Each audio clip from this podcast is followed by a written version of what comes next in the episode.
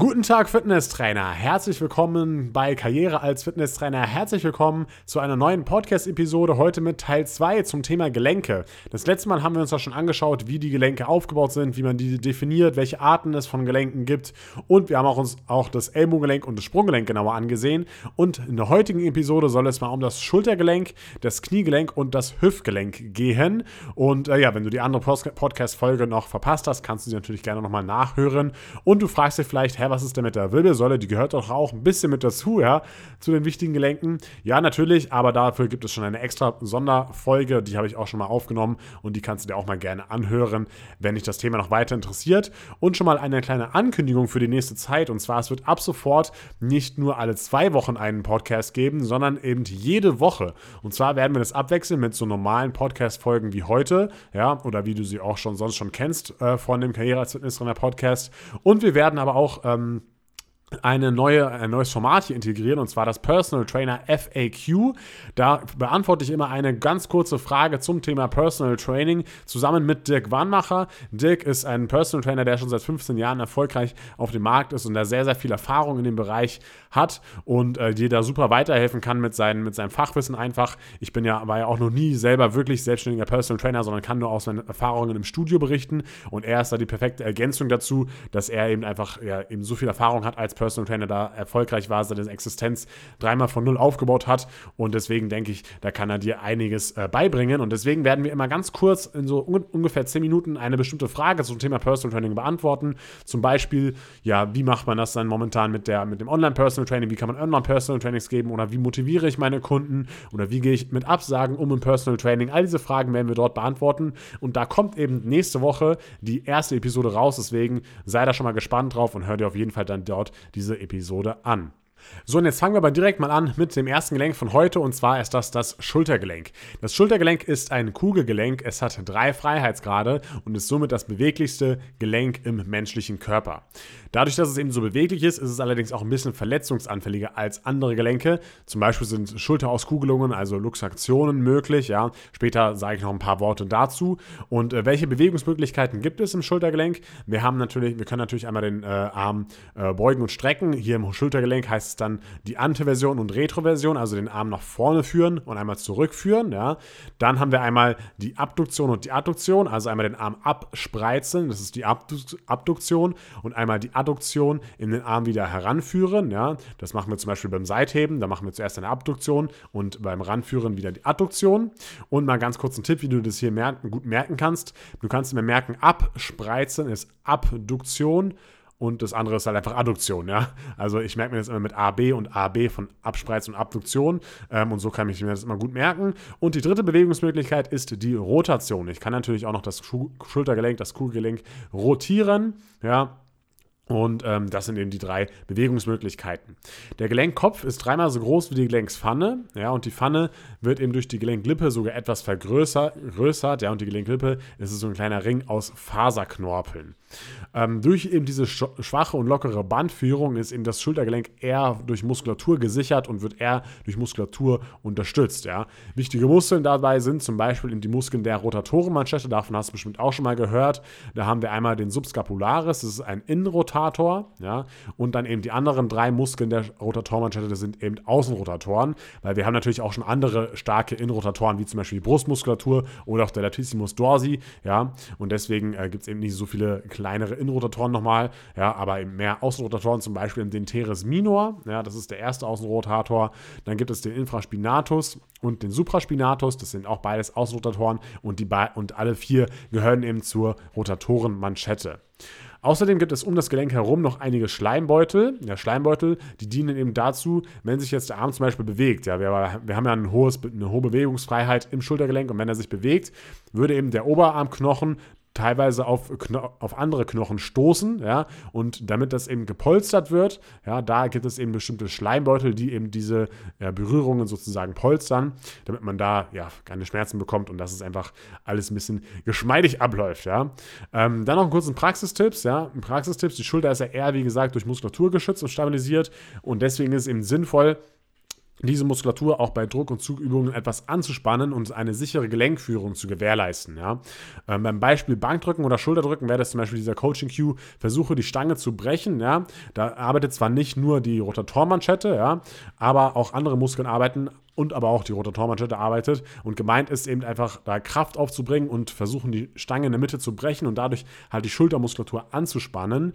Ja, ähm, und dadurch wird eben der Gelenkkopf ein bisschen besser fixiert in der Gelenkpfanne. Wir haben eine saubere Gelenkführung während der Übung und die Übung fühlt sich einfach ein bisschen besser an, wenn wir das so durchführen. Ja, und ähm, ja, das kann man eigentlich bei, bei, viel, bei vielen Übungen machen. Wie gesagt, beim Bankdrücken, beim Schulterdrücken, aber zum Beispiel auch beim Klimmzug oder generell bei Ruderübungen ist es eben wichtig, hier die Schulter zu fixieren. Ja, und das lernt man eben nach einer Zeit Trainingserfahrung. Da kann man das ein bisschen besser ansteuern. Wenn du jetzt jemanden hast im Fitnessstudio, der das erstmal da ist, der wird es eben schlecht ansteuern können. Ja, aber das kann man eben durchaus auch lernen und dafür bist natürlich du da als, du da als Fitnesstrainer, damit du das dem Kunden so beibringen kannst. Wie ich vorhin schon erwähnt habe, gibt es eben im Schultergelenk häufiger Luxationen als zum Beispiel in anderen Gelenken wie dem Hüftgelenk. Es ist jetzt natürlich keine häufige Sache, die wirklich passiert, ja, weil damit eine Schulter luxiert, also sozusagen die Schulter ausgegoogelt wird, da muss natürlich schon einiges geschehen. Ja, wenn äh, so eine Luxation stattfindet, dann ist eben der Gelenkkopf äh, nicht mehr wirklich in der Gelenkspfanne, zum Beispiel nach einem Sturz oder sowas, und da gibt es natürlich starke Schmerzen, Schwellungen und man kann den Arm eigentlich, eigentlich fast nicht mehr bewegen.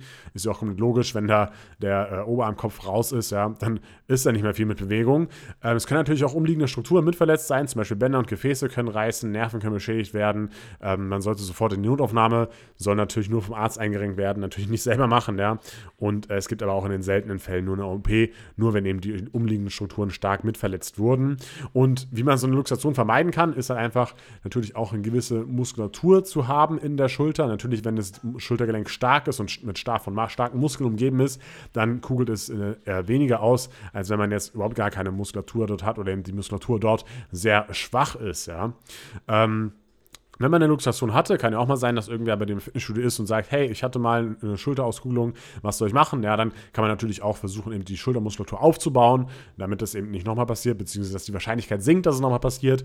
Und da können wir natürlich Großübungen machen, wie Latzug, Brustpresse, Schulterdrücken, Rudern oder natürlich auch wieder die kleinen Übungen, wie man eben die Rotatoren trainiert. Was man auch noch manchmal hört im Fitnessstudio ist, dass die Leute so einen Zwicken in der Schulter haben oder von so einem Zwicken berichten. Das kann natürlich tausend Gründe haben, dieses Zwicken. Deswegen sollte man als Fitnesstrainer hier jetzt keine wilden Diagnosen stellen und sagen, ja, das ist bestimmt das und deswegen müssen wir das alles machen. Ja, ähm, man kann natürlich ein bisschen versuchen, die Schultermuskulatur zu trainieren ähm, oder auch ein bisschen an der Mobility zu arbeiten. Ja, das ist natürlich möglich. Aber wenn dieses Zwicken in der Schulter wirklich zu, schmerzhaft, zu, zu Schmerzen führt, dann sollte man die Person auf jeden Fall zum Arzt schicken.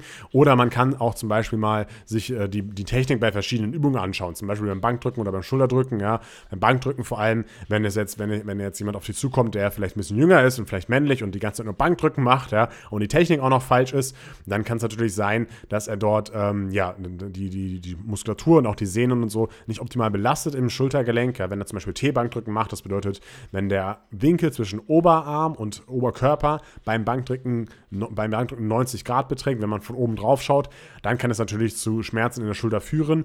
Wir sollten halt schauen, dass der Winkel dort ungefähr 45 Grad beträgt, dass man sich eben vernünftig aufwärmt immer, ja, dass man zum Beispiel auch die Rotatorenmanschette warm macht, dass man mit niedrigem Gewicht anfängt.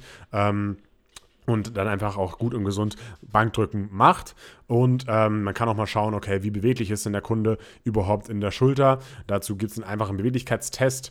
Kann man sich zum Beispiel einfach mal gerade hinstellen, ohne Hohlkreuz. Das bedeutet, man, stellt, man spannt die Bauchmuskulatur an, man spannt die, die, die, äh, die Gesäßmuskulatur an.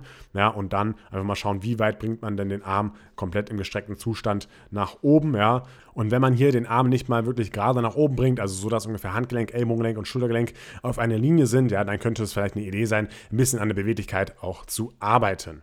Und im Zusammenhang mit dem Schultergelenk möchte ich hier auch noch mal etwas über das Impingement-Syndrom erzählen. Das nennt man auch Engpass-Syndrom und das ist eine schmerzhafte Einklemmung von Sehnen- oder Gelenkkapselteilen. Ja, und diese Sehnen können einfach dann nicht mehr uneingeschränkt im Gelenkraum gleiten und das führt eben dann teilweise zu Entzündungen und auch teilweise dann zu Schmerzen. Ja. Und es ist eben häufiger der Fall, dass es in der Schulter vorkommt als auch wieder in einem anderen Gelenk. Es gibt zum Beispiel auch noch ein Hüftimpingement, gehe ich jetzt aber nicht noch mal genauer drauf ein. Und häufig davon betroffen ist zum Beispiel die Supraspinatussehne. Ja, wie gesagt, ein Muskel der Rotatormanschette und dieser Muskel, ähm, der, der, die Sehne befindet sich eben genau zwischen dem Oberarmkopf und zwischen dem Akromion. Ja, da ist eine Sehne und ein Schleimbeutel und ähm, wenn, wenn, wenn, dort eben wenig Platz ist, ja, und die ganze Zeit die Supraspinatussehne zum Beispiel beim Bankdrücken, wenn man T-Bankdrücken durchführt, ja, also wie so ein Mörser gereibt wird, ja, dann kann es eben dort eben zu dieser Entzündung kommen und eben zu Schmerzen kommen. Äh, das merkt man meistens, wenn man eben den Arm äh, abduziert, also wie, wie eine Seithebebewegung macht, den Arm abspreizt und dann, wenn man den Arm nicht über 90 Grad heben kann und dort, dort Schmerzen bekommt oder auch schon früher, ja, dann ähm, kann es eben sein, dass es eben ein Impingement-Syndrom ist. Es gibt auch noch verschiedene Arten des Impingement-Syndroms, das würde jetzt wie hier den Rahmen sprengen und ähm, das geschieht eben schleichend. Am Anfang ist es noch nicht so schlimm und dann äh, wird es, kann es eben oft schlimmer werden. Äh, es gibt auch wieder viele, viele verschiedene Gründe, ja, teilweise ist es altersbedingt, aber auch viele jüngere Menschen können es zum Beispiel haben ähm, und es kann zum Beispiel kommen von einseitigen Bewegungen beziehungsweise durch zum Beispiel zu viel drückende, drückende Bewegungen, zum Beispiel durch zu viel Brustmuskulaturtraining, durch zu viel Schultermuskulaturtraining. Und wenn da eben der Rücken gar nicht äh, mit trainiert wird, ja, dann kann es eben dazu führen. Muss aber nicht unbedingt, wie gesagt, ähm, das kann eben mehrere Gründe haben. Wenn man wirklich so ein Impingement-Syndrom hat, dann sollte man auf jeden Fall erstmal zum Arzt bzw. zum Physiotherapeuten gehen. Der macht dann spezielle Übungen und die kann man dann natürlich dann auch im Fitnessstudio weiter ausführen. Das bedeutet, wenn du jemanden hast, der erzählt, ja, ich war jetzt gerade beim Physio und äh, hatte ein Impingement und jetzt soll ich im Fitnessstudio das machen, dann kannst du mal fragen, hey, was hast du denn dort alles gemacht? Diese Übung kann man natürlich weiterführen. Man kann aber grundsätzlich auch erstmal die Außenrotatoren kräftigen. Ähm, man kann ein bisschen versuchen, ja, die, den Lat zu kräftigen. Einfach, dass, äh, dass zwischen Oberarmkopf und dem Akromion ein bisschen mehr Platz wieder entsteht steht. Ja. Ähm, dafür kann man spezielle Übungen machen. Man kann ein bisschen an der Mobility arbeiten in, in, der Schulter und natürlich aber auch mit die Schultermuskulatur kräftigen. Ja, das war es soweit zum Schultergelenk und jetzt schauen wir uns mal das Kniegelenk an. Und das ist auch eben ein zusammengesetztes Gelenk und besteht aus zwei Einzelgelenken. Die meisten denken eben immer nur an das Kniegelenk, wenn man eben von dem Gelenk zwischen Schienbein und Oberschenkelknochen spricht. Aber es gibt eben noch ein zweites Gelenk und zwar ist das das äh, Gelenk zwischen der Kniescheibe und dem Oberschenkelknochen. Das vergessen die meisten aber äh, ähm, meistens nennt man eben das Kniegelenk eben oder meint man das Kniegelenk zwischen Schienbein und Oberschenkelknochen, wenn man vom Kniegelenk im Alltag spricht. Ja, was haben wir da für mögliche Bewegungen? Und zwar haben wir da einmal die Beuge- und Streckbewegungen, natürlich ganz klar. Aber ich kann eben auch bei gebeugtem Knie den Unterschenkel nach innen und außen drehen bzw. rotieren. Ja? Und ähm, daher ist es eben kein reines Scharniergelenk oder äh, ein reines Drehgelenk, sondern es ist eher eine Kombination aus beiden Gelenken. Daher eben auch der Name Dreh-Scharniergelenk. Ja? Die Gelenkflächen des Oberschenkelknochens Oberschenkelknochens und des Schienbeins, die passen überhaupt nicht zusammen. Ja, deswegen äh, die, das untere Ende des Oberschenkelknochens hat immer so zwei runde Hügel, man nennt die auch Knorren, ja, und äh, die tre treffen eben auf eine flache Platte des Schienbeins, ja.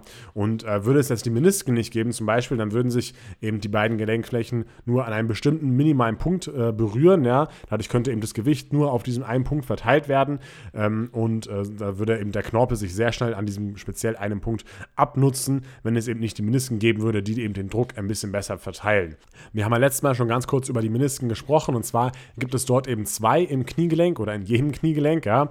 Äh, die sehen aus wie, eine, wie ein Halbmond bzw wie eine Sichel und bestehen eben aus faserigem Knorpelgewebe und sind eben dafür da, dass sozusagen der Oberschenkel besser auf das Schienbein passt. Ja.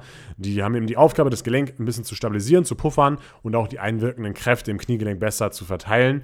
Und das Besondere dabei ist, dass der Innenmeniskus äh, verwachsen ist mit zum Beispiel dem inneren Seitenband, mit der Gelenkkapsel und aber auch mit dem Schienbeinkopf. Und der Außenmeniskus ist eben frei im Gelenk und ähm, dadurch ist es aber so, dass eben Verletzungen zum Beispiel häufiger am Innenmeniskus ähm, der Fall sind oder häufiger auftreten. Ja, zum Beispiel bei O-Beinen, O-Beinigen begünstigen eben Verletzungen ähm, durch einen vermehrten Druck im inneren Kniebereich, ja, und dadurch, dass der Immeniskus auch mit den anderen Strukturen im Kniegelenk verwachsen ist, wie ich gerade schon besprochen habe, ja, äh, kann der eben bei Bewegung nicht so gut ausweichen sozusagen und ist deshalb etwas verletzungsanfälliger. Ganz typischerweise ist zum Beispiel hier der Immeniskusriss, ja. Dann gibt es noch verschiedene Bänder im Kniegelenk, die möchte ich mit dir auch nochmal kurz durchsprechen und besprechen. Und zwar ist eben das Kniegelenk auch wie andere Gelenke durch einen Bandapparat gesichert, aber zum Beispiel der Bandapparat ist nicht so stark wie der aus der Hüfte. Die relevantesten Bänder im Kniegelenk sind zum Beispiel die Kreuzbänder und die Seitenbänder und die schauen wir uns jetzt ein bisschen genauer an. Ja, die Kreuzbänder, die befinden sich innerhalb der Gelenkkapsel und die verhindern ein Gleiten des Oberschenkels nach vorne oder nach hinten. Da gibt es einmal das vordere Kreuzband, ja, und das zieht eben von der Innenseite des äußeren Hügels des Femurs, also des Oberschenkelknochens, nach vorne innen ans Schienbein, also von hinten innen nach vorne innen, ja, nach vorne unten, ja. Äh, und es spannt sich eben an, wenn zum Beispiel der Unterschenkel bei gebeugtem Knie nach innen gedreht ist, ja, oder auch wenn das Kniegelenk durchgestreckt ist. Und das hintere Kreuzband ist quasi eine Spiegelung des vorderen Kreuzbandes und es verbindet eben den inneren Hügel des Oberschenkelknochens mit dem hinteren Teil des Schienbeins. Die wichtigste Aufgabe des hinteren Kreuzbandes ist es, das Kniegelenk in gebeugter Stellung zu stabilisieren. Gerade in der Position befinden sich eben die anderen großen Bänder eher in einem schlaffen Zustand, ja. Und wenn man das äh, Knie eben nach innen rotiert, dann ist es eben auch noch gespannt, gespannt, dieses hintere Kreuzband. Ja, es gibt bestimmte Verletzungen, die zum Beispiel an diesen Kreuzbändern passieren können, zum Beispiel eben eine Bänderzerrung oder auch ein Bänderriss. Ganz typisch ist halt eben hier der Kreuzbandriss am vorderen Kreuzband. Das vordere Kreuzband ist zehnmal häufiger betroffen, zum Beispiel als das hintere Kreuzband. Und es ist eben häufig bei Stop-and-Go-Sportarten, wie zum Beispiel Fußball, Handball oder Basketball. Auch bei Skifahrern ist es nicht selten, ja. Und es passiert eben bei einer extremen Verschiebung von Unterschenkel gegenüber dem Oberschenkel. Ja, wenn man zum Beispiel jetzt das Bein gestreckt hat und da kommt ein starker Tritt ähm, auf den Unterschenkel beim gestreckten Kniegelenk, dann kann es zum Beispiel sein, dass das vordere Kreuzband eben durchreißt. Ja, also wenn eben von hinten dieser Tritt kommt, dann kann es eben passieren. Und ähm, wie behandelt man jetzt so einen Kreuzbandriss? Ja, das ist eben nicht die Aufgabe des Fitnesstrainers, sondern man sollte eben eher wissen, was zu tun ist, wenn eben jemand mit Kreuzbandriss ins Fitnessstudio kommt, der eben schon bei Arzt und Physiotherapie war. Ja, der muss natürlich Muskulatur aufbauen und Stabilität im Kniegelenk äh, erlangen.